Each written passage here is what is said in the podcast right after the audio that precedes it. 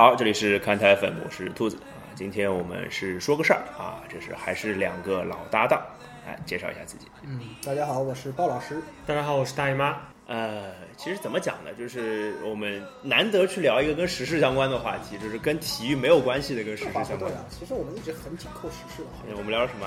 我们聊奥运啊。但是本来就体育赛事嘛，就是这个发生的这件事情，其实跟体育没有关系。但是我们要从这个事件去引申出跟文体不分家，好不好？好好好，文文体一家亲是吧？对，对我们其实是因为本身，呃，我们我们三个人其实都是听相声，所以就是对郭德纲跟曹云金的这件撕逼的事情呢比较有感触，就是这个师徒闹成现在这个样子，就让我想到了一件事情，就是体坛。有没有这样的事情呢？想了一想，就脑第一反应啊，我就是想这个选题的出发就是想一想，体坛肯定是有试图反目闹掰这件事情的，甚至撕逼这件事情肯定是有的。然后我们就就从这个出发来聊一些跟这个有关的话题。呃，其实我觉得，其实就是曹云金那篇长微博，打开了打开了我们某位主持人的脑洞，对对对，就被拖着过来聊这个。对对对对对对对。本来这个是要放在选题会里面聊的，后来发现这个内容其实挺多的。我们说单开一期说个事儿，说这个事说个事儿，说个事儿，我们就说一件事儿，就说这个师徒反目这件事儿。这题目这标题名字取得真好，什么东西都可以拿出来说。啊，我们来说个事儿啊。对啊，对啊，对啊，只要说是一件事儿就好，对吧？呃，但是我要讲的是，呃，首先我们要理清楚这件事情的脉络吧，就是其实是就是主要是因为郭德纲之前是发了一个什么德云社家谱嘛。族谱，然后把那个曹云金的名字给去掉了。对，然后特别装逼的写写了段什么呃，四次什么欺师灭祖之徒，什么什么特剥夺其云字辈，然后巴拉巴拉巴拉摘摘字什么东西的。然后曹云金就反击了嘛，然后戳了郭德纲很多，就爆了很多料吧，就说了郭德纲很多不是。呃，然后我对这件事情的看法其实比较比较淡然吧，但我不知道你们怎么看，鲍老师怎么看？这个。你要说郭德纲和曹云金撕逼这件事，我们如果出发点是郭德纲当时就是因为曹云金回他这篇文章，首先原因就是因为郭德纲就是说他什么背逆伦人伦，什么欺师灭祖，逐出门下，其实就是这种玩意儿，对吧？对，说穿了就是郭德纲无形装逼最为致命，是吧？你要说我现在收回曹云金在我德云社就是所受云字艺名，嗯，然后现在就是你要这么说，估计曹云金也没什么话。你在那至少没那么对，你在那儿云里雾里什么什么什么什么，对吧？然后非要最后装装一通逼，抖一串抖抖一通包袱，然后最后说出来说就是，然后拿一串就是怎么说，嗯，就是某些有点有点封建意味的太传统的东西词儿什么之类的，然后就是说我把你逐出师门之类的东西，然后特别让他反感伤心。其实中国人本质上对逐出师门这几个字特别的敏感。敏感，对吧？令狐冲嘛，对对对对对，我就要说这个事儿。一说到我被师傅逐出去了，浑身不舒服。你说曹云金写这篇文章的时候，其实是啊，郭德纲，好你个老贼，我要咬死你，这不是这样的想法呀。他其实很多的时候是一种悲哀。他的文字里边，我不知道，就是不，我觉得是委屈。我反复读过几遍，我觉得他挺挺悲凉的，就是说我怎么就被逐出师门了？他其实是这样的想法，他还。我他是不是还想着回师门？这个我不知道。他是他那个不是有写吗？他一三年那个春春晚的时候，他有看到郭德纲啊。对啊。然后郭德纲拒绝跟他见面嘛。对，他其实说这种真的很像令狐冲嘛，就是有点像，就是想想去找那个岳不群，岳不群看到过看他。当然，郭德纲是有胡子的。这很好。如果他是跟于谦闹掰了，说不定。还有还有有有可能是什么原因是吧？对，开心了啊这个。那其实我觉得，呃，拉回来，拉回来，就是我我要说的是，其实相声是一个非常传统的这个行业吧，对吧？其实，呃，在这个传统的行业圈子比较小，就会出现呃所谓的像一言堂啊，所谓的一家独大，所谓的谁排挤谁的问题。这个事情其实就是一千个人看他们两个的撕逼，就看出了一千个点。哎，对，对吧？其实我要讲的延伸到我们体育圈里面，其实关于封闭的环境，其实。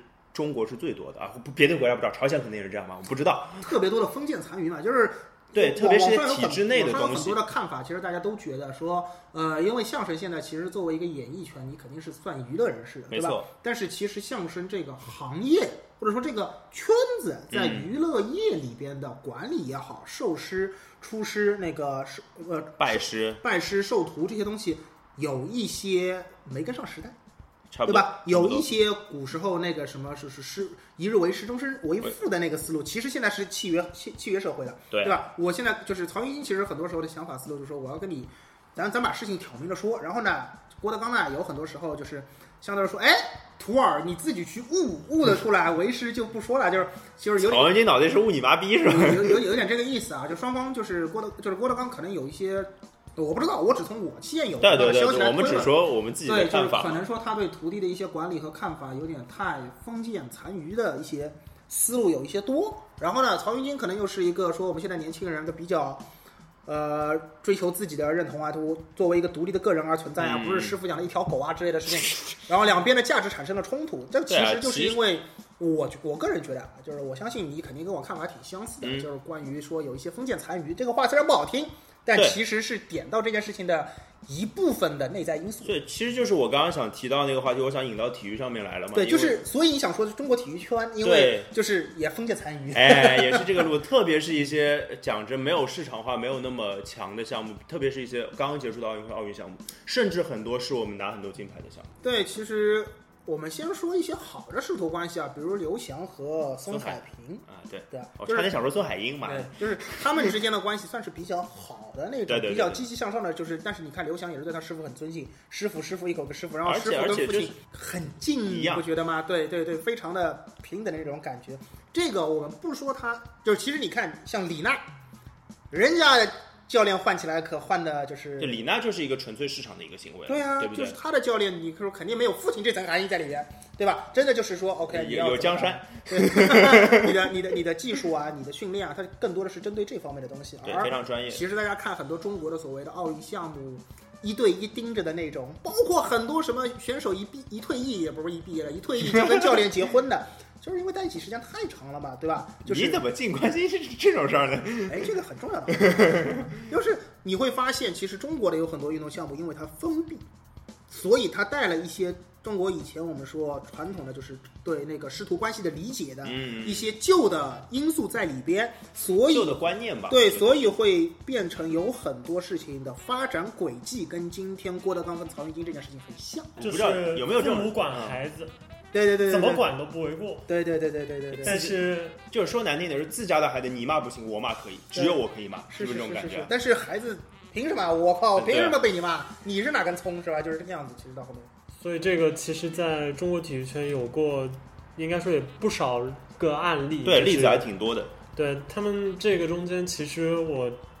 我觉得其实有一些类型是因为就是这个运动员成功了，嗯，红了，嗯，然后呢，开始就是在教练的角度来看，觉得他有一点尾巴翘起来了，啊，尾巴翘起来了，不务正业了。就像呃，一般情况下，就是爸妈看到小孩打游戏了，出去那个去网吧了，打台球去了，打台球去了，交女朋友了，而且是未经我的允许交女朋友去了，居然。臭小子，打不死你！这是一个非非常典型的例子。之前那个像田亮，啊啊啊，对对，是这样的。然后那个周继红嘛，是吧？嗯，对。然后孙杨，嗯，对，也是这样的。就是小孩牛逼了嘛。包括伏明霞也有吧？中国其实好多水上项目都特别有这个。对，我觉得因为还是那个封闭的关系，这也没有什么没有什么那种联赛之类的，对吧？对，相对来说，其实在中国的这些就是呃体育圈内试图反目的真正。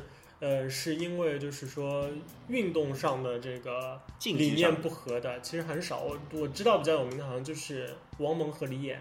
啊，对对对，他们是确实就是一个觉得就是，可能当然我王蒙自自视比较高也是一个因素，对对对对。但他至少放出来口风一直是认为觉得说就是教练这个训练方法不合我的胃口。嗯。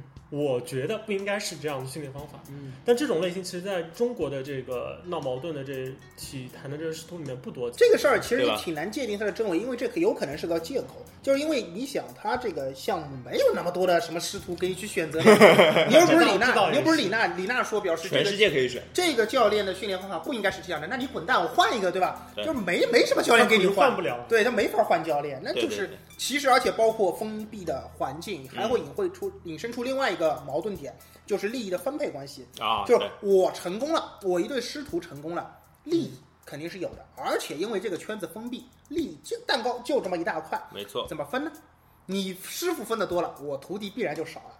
我徒弟分的多了，你师傅必然就少了。周继红当年闹出了很多那种什么跟奖金有关系的事情，不是就是因为这个原因吗？蛋糕切到教练那儿去了，教练觉得我特别牛，你们这帮人换了我还是能够凑出来，是吧？哎，李永波，对吧？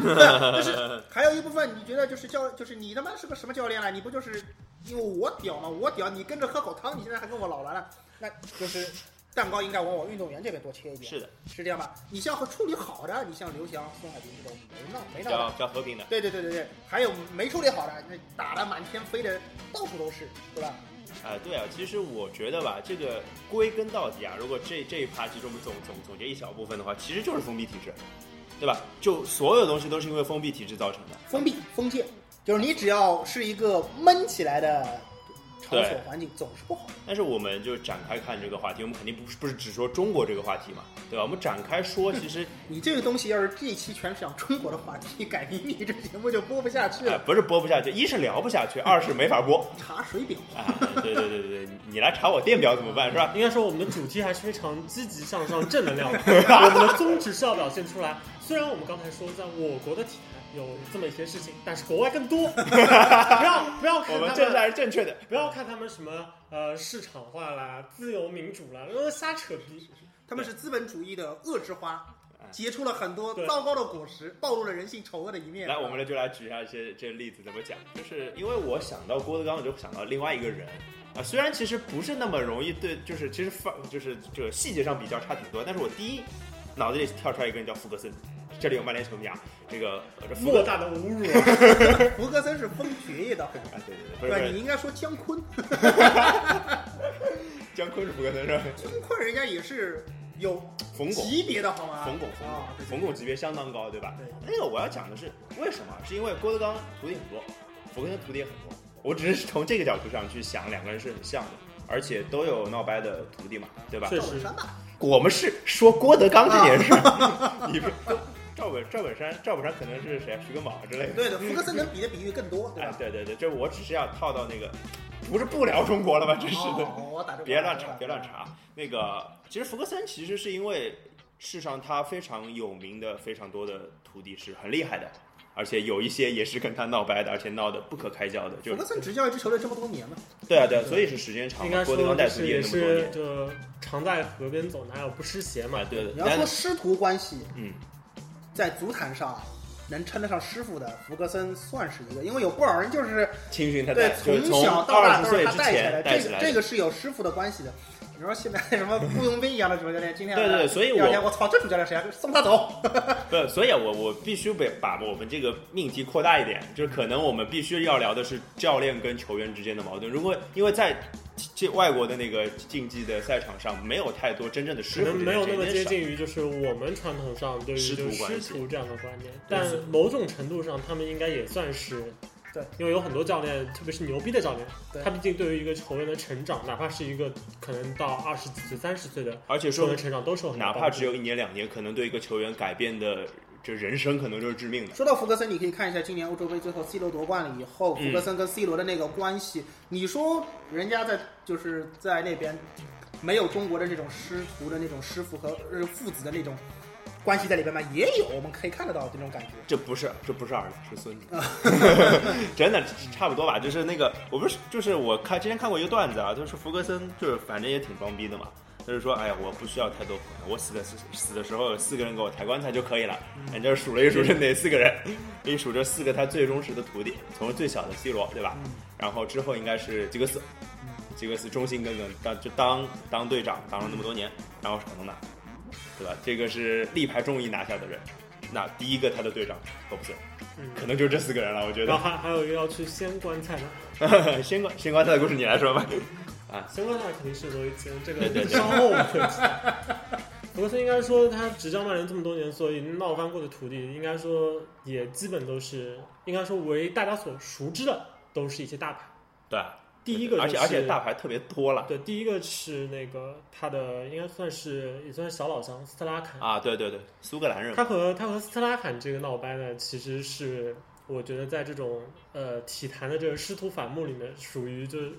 相当罕见的一个例子，因为他既不是说就是说我我看你不爽，因为他们之前在那个福克森在执教阿伯阿伯丁，对对对，合作就和斯特拉坎合作，并且是球队也取得了成功。我们买盘买盘瓜子听 听大老师讲故事吧。所以这这显然不是因为就是说呃理念不合啊，或者说是就踢不出成绩啊。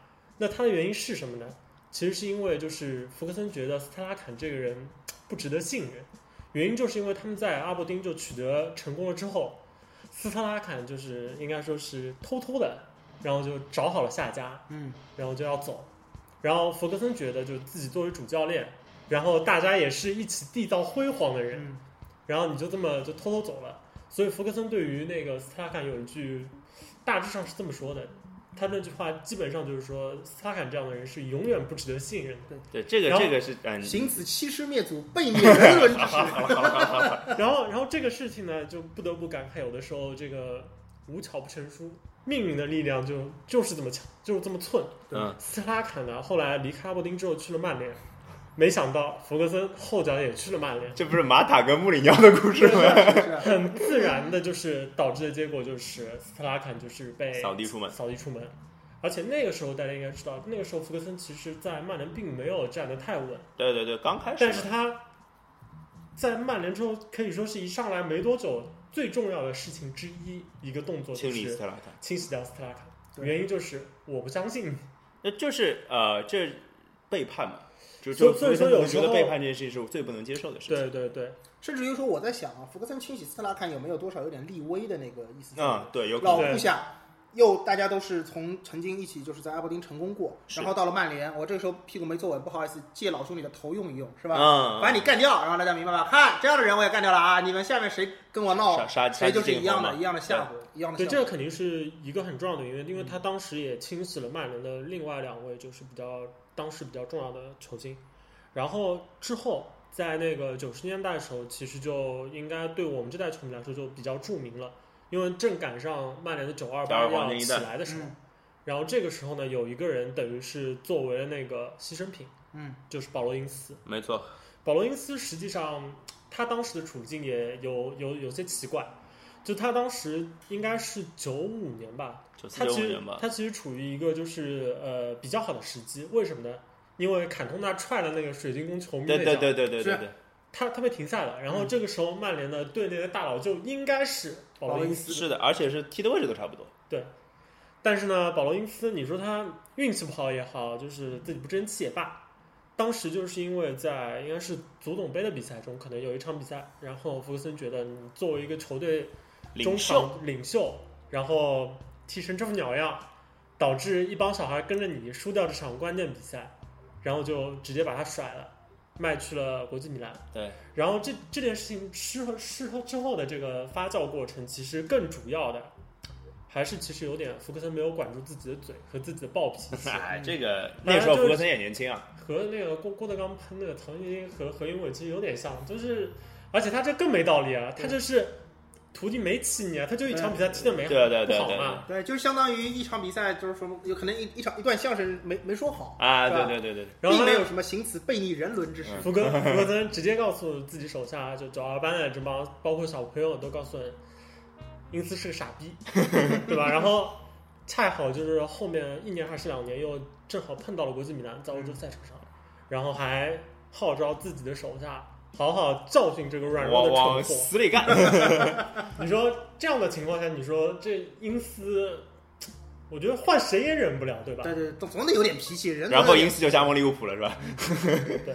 呃，其实这个这个，我觉得刚刚说的两个例子，其实都是比较早期的福格森吧。那个时候的福格森其实年呃，其实还没算在曼联特别站稳嘛。因为即使九四九五年的时候，曼他拿还没有在曼联拿过冠军吧？应该。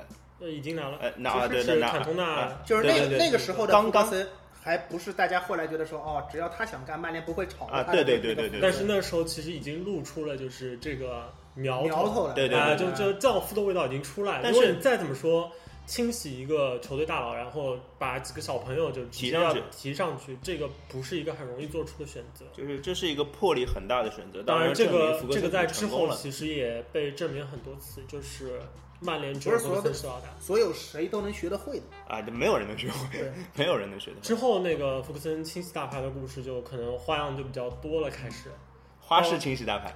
对，其中可能闹的就是最别扭的，应该说就是罗伊金啊，对对对。当时清洗罗伊金其实也有一些就是清洗老臣为就是下面的下面一代铺路，对，并且福克森当时可能对于罗伊金，对于就是自己手下，包括呃当时达伦弗莱彻在内一帮小朋友的一个在更衣室内有一点教训教训，可能就是非常不满意的。其实这就是护犊子，对对吧？是护犊子。大家都知道福克森是一个就是非常护犊子的教练，对对对。然后那个时候，可能他和基恩闹翻的这个，其实最特别的一个地方，其实是在事后。啊，对，可能他们两个关系就看起来就是到目前为止没有任何就就是老死不相往来的感觉，甚至就之前传出就是范加尔有意就是把基恩拉回来，就帮助自己稳固在曼联的这个更衣室的根基，对对对，的情况下。基恩听到就是记者问他这个问题，他直接回答就是意思是自己永远不可能去回到曼联，曼联，而他不不可能回到曼联，其实最主要原因就是这个俱乐部就是烙印就是福格森，对，而且这个俱乐部在基恩的有生之年是不会褪去福格森的印记的，对，这太难。但这件事上呢，可能就显出我觉得我个人是比较，嗯，对于基基恩就是事后的那对自己的母队可能炮火如此猛烈，我是比较不满的。而且从另一个角度来看，我也觉得就是佛爵对他的态度可能也呃，应该说是其中有一部分原因还是基恩自己的个性造成的。因为弗格森和无数的大牌，嗯最后都都在就是这些大牌的球员时期产生了一些矛盾，但其实后面就好了。对，很多时候弗格森在事后都是道歉了。这福格森缓和大家的这个关系，福格森是一个情商非常高的，而且是非常精于管理的人，所以其实福格森并不是那种喜欢挑话题、挑事儿的那种主教练。呃，除了心理战，就是对，就是他别人的他会开炮，他会喷，但不是说他很喜爱、乐热热衷于干这个事情，他不是这样的主教练。所以说他遇到就说，就怎么说就是福克森还算是个讲理的人。是，就到后面就说，我觉得哦，我好像当时做的是不对，不大对，合适。他也会通过各方面来表示出他的那个想法，然后也是，就福克森是个肯认错的一个资历很老的老人，这个是一点非常很难得的事情。对对对对，就是他不会就是觉得自己因为年纪大，因为资历深，因为名气大，对怎么样？所以有同有同类对比的情况下，你就会觉得基恩这个事儿就跟别的闹掰的人，就是不是问题出在你基恩自己身上，而不在因为。接下来就是和福克森闹掰两个人，其实也很大牌，一个是斯塔姆，嗯，另一个是小贝。对，两个人不同的地方呢是，呃，一个人其实是非常小的一件事。对对。当然，这这个主要是传闻是这么说。福克森本人事后其实是不太肯承认这一版本的说法。对。就当时有说，就是斯塔姆出版了一本自传，自传，对，然后自传里写了很多就更衣室中的这个内容，然后福克森说福克森对这个内容不满，所以把它卖了。但事后呢，其实两个当事人的说法呢，其实对这个都不是特别的认可。其实斯塔姆跟福克森这段故事，大家去查就会发现，这段故事之所以会被很多人认为是福克森跟他手下大将之间的一种呃过节。其实是因为当事人双方对此事都有点讳莫如深的意思。但是都没有把这个事情挑得很明，或者说对，不像你说基因这事儿，大家喷到后面或者说就是其实两个当事人没什么东西可以说，对，没什么事儿。其实对两个当事人的说法和就是小报报道的说，因为爆出更衣室的内幕，这个就关系其实不那么版本不统一，应该说也也有可能是因为双方的某些就是过节牵涉到了这个行业里边一些潜规则啊，就不大能说的事情，所以双方都不怎么讲了。对，但是不能说的这一笔就相对来说，呃，福格森的就是。历次和就是自己的徒弟反目的过这个过程中，这笔可能是最明显的一次，就是双输的一个。对对对对对。斯塔姆其实离开曼联之后，并没有得到一个呃像在曼联那样一直去争夺冠军的一个机会。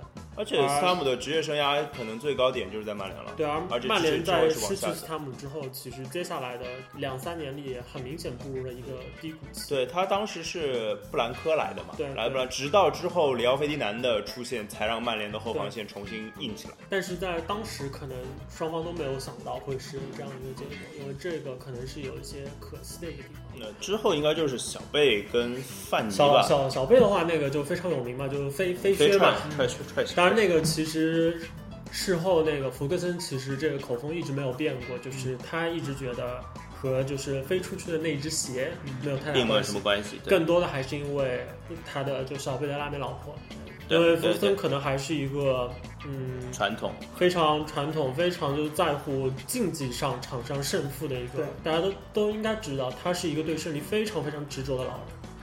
所以他可能不能容许，就是贝克汉姆有任何一丝丝会拖累到他职业生涯高度的一个影响。其实福格森跟贝克汉姆这件事情的话，因为大家知道的也比较多嘛，就是有一个点，大家有没有想过，就是从两个人之后的一些。发展嘛，发展过程看看，尤其看贝克汉姆那边。贝克汉姆虽然说他的很多的下一站的选择目标，包括他后来加盟的球队皇马，后来包括去了洛杉矶，对，后来包括回来又要来米兰，就是回欧洲的时候又是回米兰。对，你看他的轨迹，其实跟他老婆的就是事业心是有一些关系在里边的，哪止一些。对，但是。贝克汉姆在任何一个球队的发挥，作为一个球员而言，其实是没有任何值得指摘的地方的。不止这个，相当不错。对，所以你会发现，其实贝克汉姆一直在离开了福格森之后，他想证明一点，我的。足球事业是会跟我老婆的一些事业就是有关关联，但是作为一个球员，我无可指摘，我的表现无可指摘。所以从这一点看的话，其实包括当时说法就是福格森，嗯，比较传统的认为说你娶了一个这样的老婆，我不要你这样的球员，和包括贝克汉姆，呃，始终不肯在这个点上让步，就说因为他要表明很明显，就说你看我之后的旅程，我依然在这些，这不会成为我的阻碍。对，是这样，这不影响我是一个好的球员。没错。所以从这一点上来看，福格森跟贝克汉姆之间的恩怨，包括后面两者。因为他们这只是一个想法上的区别，对不对？包括双方后面都践行了自己的想法。从这点上来看，这两个人的争端，其实双方都并没有什么呃有问题的地方，其实就是一种观念的不合适。是的，是的，是的。剩下的两个就是也是比较相对来说比较新的和弗格森反目的，一个是范尼，一个是特维斯。范尼也也不行了了，范尼没比曼小贝晚，对吧？当时其实范尼和那个特维斯的这两个人和福格森产生的这个问题，就有点就在商言商的这个味道。因为范尼当时的情况就是，福格森认为就是他想要捧的是 C 罗，对。然后呢，范尼其实受到打击的那一个点，其实也是一件很小的事，就是在最后一场比赛没有让范尼替补登场。嗯。然后范尼当时觉得就非常难以接受，是。福格森当时应该是让就是东窗刚刚加盟的埃弗拉，嗯，和维迪奇应该就在最后时刻就用换人名额，等于让两个就是新兵蛋子对上去感受英超的最后一轮比赛。嗯，那范尼觉得就是他当时的这状态是非常好，嗯，他想要上场，想要去，因为最后一场比赛也是等于接受球迷的一些就是欢呼啊之类的，他可能对这个也看得非常重，就是因为这样一个原因，可能。范尼觉得他没有受到足够的重视，加上从福克森的角度来看的话，他也其实是部分程度上认为曼联应该把重心放到如何让其他人去配合 C 罗。嗯，对对对对对，这就是范尼这这一篇等于是有点翻篇了的意思。他其实就是说，我要拿下现在的头牌，我要强行推一个新的头牌上去。这个种情况下。呃，一来一去之间就有点像当年的英斯的那那那一茬事儿。这个其实呃，我们从现在来看，就是呃，福福格森跟 C 罗关系如此之好之亲密的一个，就是牺牲掉的一些人嘛。嗯，对不对？其实就是，但好在就是因为范尼也是一个足够职业、足够牛逼的射手，他在之后的生涯其实仍然是非常成功的。是啊，所以他们两个之间的恩怨其实持续的时间也是相当之短。这就跟贝克汉姆差不多。其实就是。他后来过得好，那 OK 啊，我你好我也好，我我们这件事情其实就接过去了。而且并不是就是不能理解，也不会把这东西看成是私人恩怨。对对。但特维斯好像就会有一点把一件就是可能有一些南南美南美人的关系吧，可能是。其实特维斯那件事情倒是福跟福格森有过就是矛盾的球员里边。怎么说？商业味道最浓的一件，奇怪的一对对对。其实你要真的讲道理的话，就 OK 啊。就福格森跟你之间，就你们没有缘分走下去，真的对付，对啊，就真的没有任何的说有什么有谁错的问题在，对吧？你那个你那个身份本身就特别的对奇怪。当当然，我觉得部分原因也是因为特维斯本身是一个非常义气的一个，应该说非常江湖义气的一个球员。这个从从他就是呃离开曼联之后就去了曼城，嗯，对对对。然后他在就是应该说还能够在欧洲拿到一份大合同的情况下，嗯，就早早放话要回南美，要回博卡。是。这个性情中人吧，只能这样讲，性情中人吧，就是这是人跟人的性格不一样的关系。我们曼联的故事讲了好久，没有，所以这样你看的话，就是你，就是我想说啊，就是你看福格森其实跟这么多的球员之间发生过所谓的不和，嗯，第一你会发现方式或者说种类千奇百怪。哎，对吧？跟福格森闹完之后，过得好的也有，过得不好的也有，是吧？就是放话说啊，我要跟你什么老死不相往来的也有。然后其实大家过得挺好，有时候相视一笑的也有。嗯，这这其实有两个地方啊。第一点就是福格森执教的时间够长，哎，人够多。你真没有那么多的球员能够像福格森一呃教练能够像福格森一样说这这个人是我的，就是徒弟啊，或者说我的孩子我带上来的，真没有。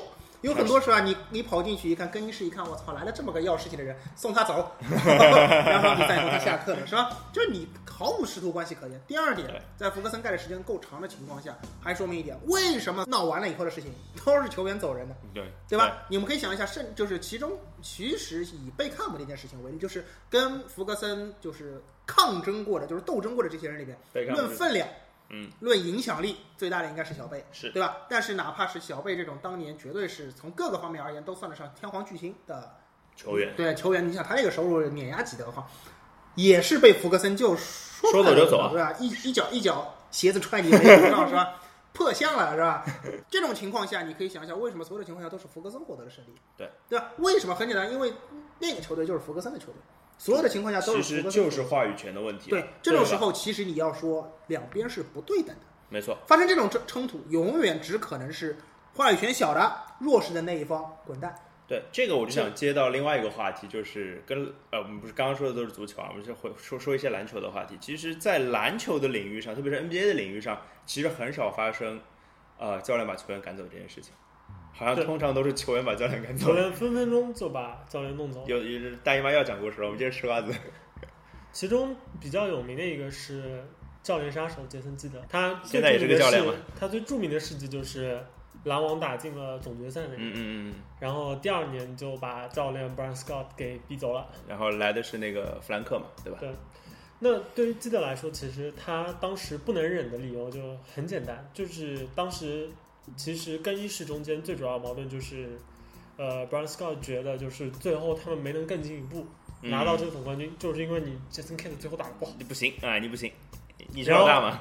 但但是当时就是我想说，Brown Scott 这么做也是一个是可能高估了自己和 Jason Kidd 之间的关系。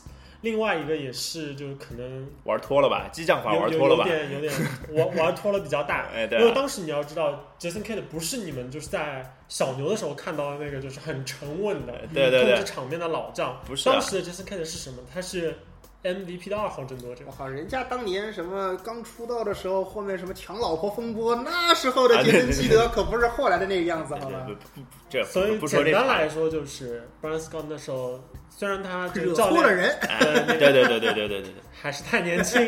不是那那事儿讲就讲真没什么道理。那个以篮网当年的账面阵容打成那样，打进总决赛已经绝对够好了，我觉得。对，但但是你说直接把一个打进总决赛的功勋教练给就是逼走，那照照这个的话，就 Steve Kerr 也快下课了。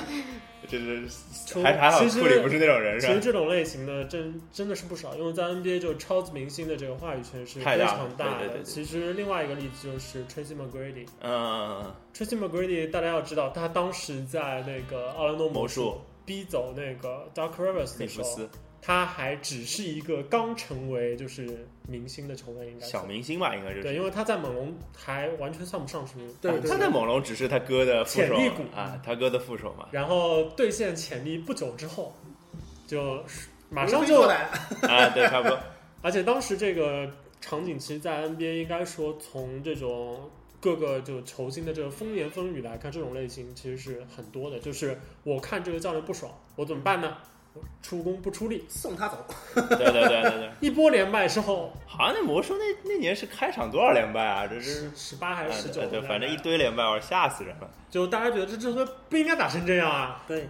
然后看这个明星，他肯定当然自己这个数据还是要稍微甜一点，二十几分钟有的，对吧？要大家看到的一个事实就是，那这个明星分能拿的，嗯，教练傻逼，就这副样子。而且事实上，对于篮球来说，要做成这样的情况并不难。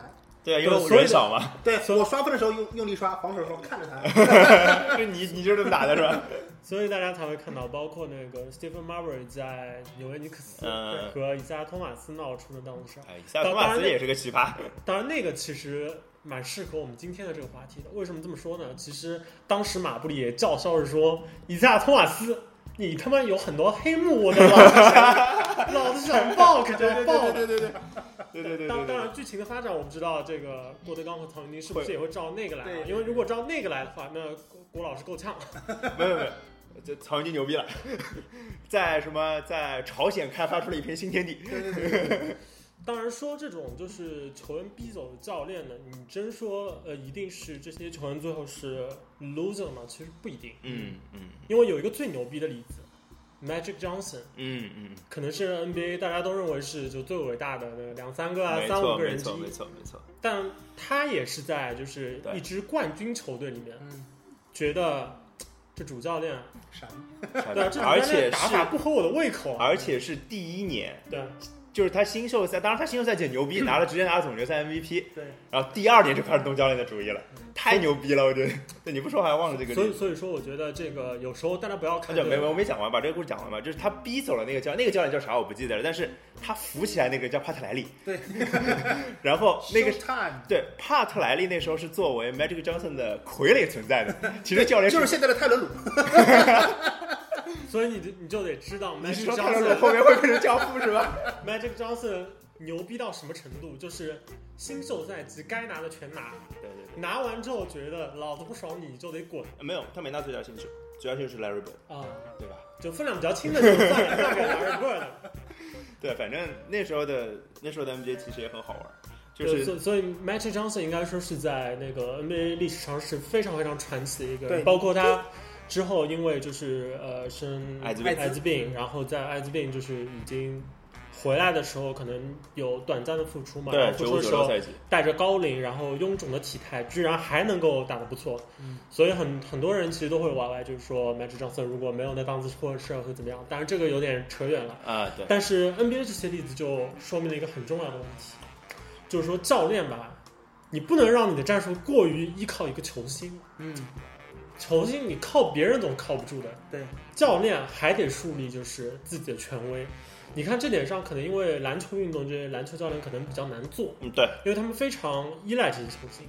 而且 NBA 本来就是铁打的营盘流水的兵，有一个反例，其实就是波波维奇调教邓肯的那个事儿嘛，对吧？对对，那是那是真的真的太太好了。为什么很多马刺的新晋加入的球员就是说，OK，一看到邓肯被波波维奇训，他们马上就乖了？其实就是因为在 NBA 话语权掌握在球员手里才是正道。对对对吧？事实上应该就是呃，波波维奇说啊，邓肯一退役，我过十分钟就退役，就是然后真的真的，邓肯没事儿就应该是拍着波波维奇的肩膀说，老兄啊，我最近看你表现不是很好，当心一点，应该是这么回事儿，是吧？但是没事儿就是波波维奇训他，就反过来了。所以大家可以想一下，为什么说魔术师可以说名垂千史？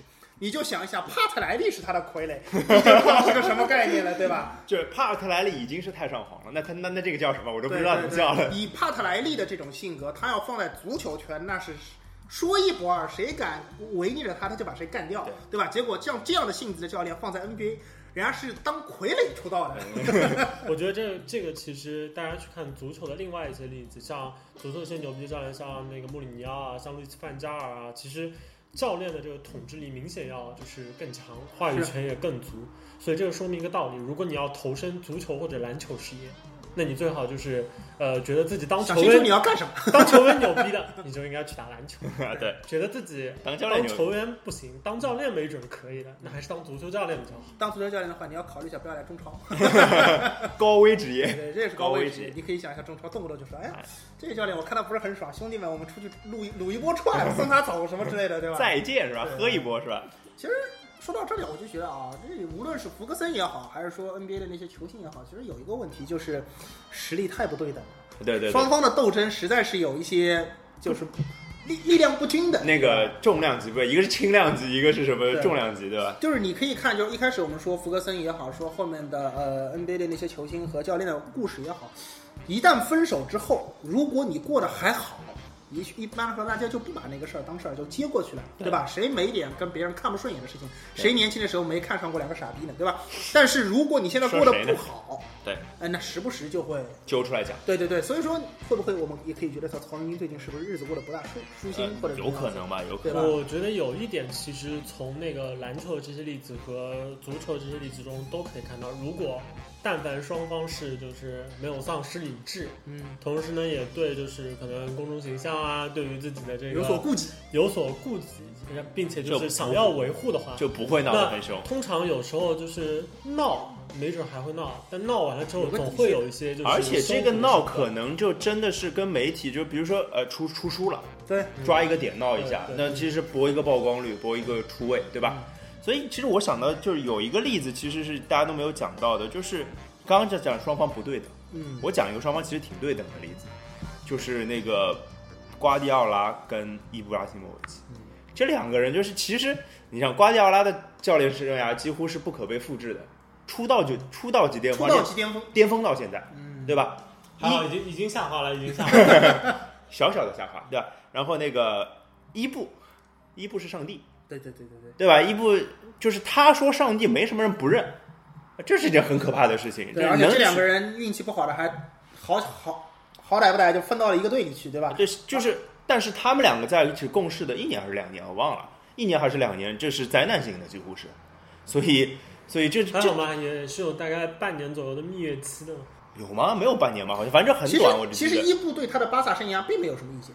他，你想他跟什么皮克啊？之前没没事情就传点皮克，这太好了。没事情传点激情，然后两个人搂搂抱抱之类的事情，他就看了很多。其实伊布，呃，你也可以看得到，他虽然是一个大嘴巴，但是其实他的人缘不差。就是这样。没什么人说我要我要捅死伊布或者之类的，我要我伊布 这个傻逼，我靠，他什么棺材我就把他掀了。没有没有人这样的。所以瓜迪奥拉跟伊布的例子就是两个人都其实执行在自己非常好的轨道上，他们相遇了出问题，然后非常好的就分散了。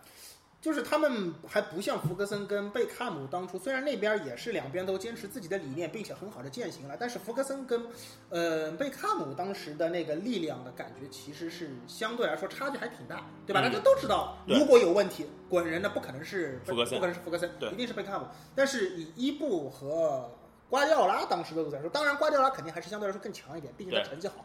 但是，而且他是有巴萨血统的嘛？对对对对对。但是你要知道，伊布作为一个球员个人的能量，你从他累计转会的转会费上就可以看他每个到每个球队都拿冠军。对对。不过讲道理，我觉得这个其实你要说能量，呃，这个就是实力对等嘛。其实瓜迪奥拉这个是很占便宜的。首先，他有煤球王撑腰。对。其次。加泰罗尼亚人撑腰，对对对对对。那加泰罗尼亚人一撑腰，就是你连西班牙都敢刚起。没有没有没有那个，我隐隐的听到了一个曼联球迷的酸味儿，对吧？我我觉得伊布说的这句话，我觉得还是很幸福。就是伊布说过，就但凡在就是加泰罗尼亚以外的地方，嗯见瓜的要见一次打一次都没问题，只不过因为他在加泰罗尼亚没法动手。这个话其实是那种很狠的认怂。在加特雷尼亚人，我真的刚不过你。说明伊布是有种你出来，就是这种话是吧？就是占一个线，你说你出来打，其实就是我不敢进来。所所以现在我觉得是大家就见证奇迹的时候，对对对，到了，因为那个出来了。没有播节目的时候，他们俩已经踢完了啊！播播节目的时候已经其实打完了。现在在曼彻斯特了，你看我敢不敢揍你？对啊，所以其实我觉得啊，就是如果要做一个小小总结的话，其实。伊布和瓜迪奥拉这样的情况，就是我觉得就是相濡以沫不如相忘于江湖，就是这这俩人没法相濡以沫。对，这就是没法相你可以想象瓜迪奥拉吃伊布口水的这种画面，所以就是相忘于江湖。那有可能这次德比呃什么伊布进球了，冲着瓜迪奥拉吐口水，咬一口是吧？所以我我觉得啊，这挺有意思的事情是，呃，最后两个人还是站在自己非常好的轨道上，就是他们大家都很和平的，就是只要不发生对抗。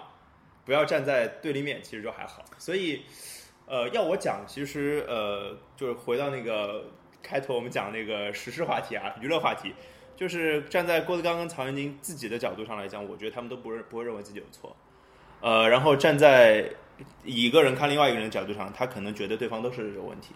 就是看看着，其实说实话就看着不爽了吧。大家看一下吧，就是我觉得总结下来的感觉，我我预测，我预测后面的事情发展是郭德纲根本就不怎么去回应这件事情。是的，因为可以看一下，就是现在很有可能情况，就郭德纲郭老师，人家现在是男神，呃，很忙，好吧？那个什么《笑傲江湖》，什么《塞纳河四十八》出来一群妹子，什么我是郭德纲的嘴，我是郭德纲的眼，是吧？然后郭德纲哈哈哈通过，是吧？就是人家现在 做着什么那种那种在娱乐圈里什么作威作福，开心的很。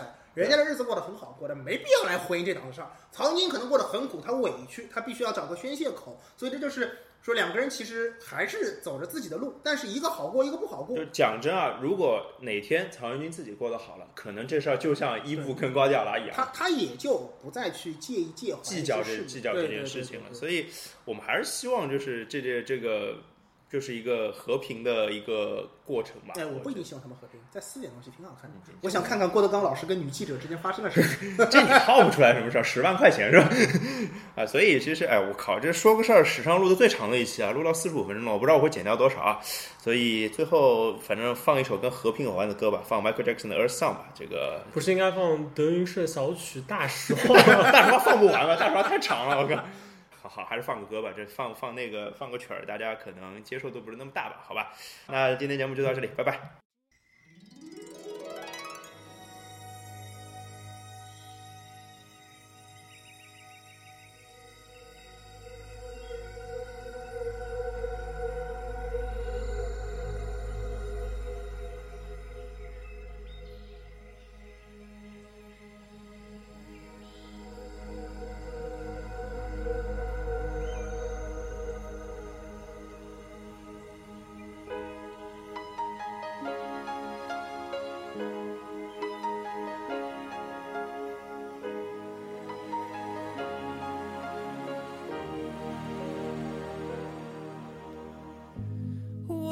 Sunrise?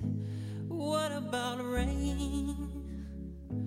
What about all the things that you said we were to gain? What about killing fears? Is there a time? What about all the things that you said was yours and mine? Did you ever yet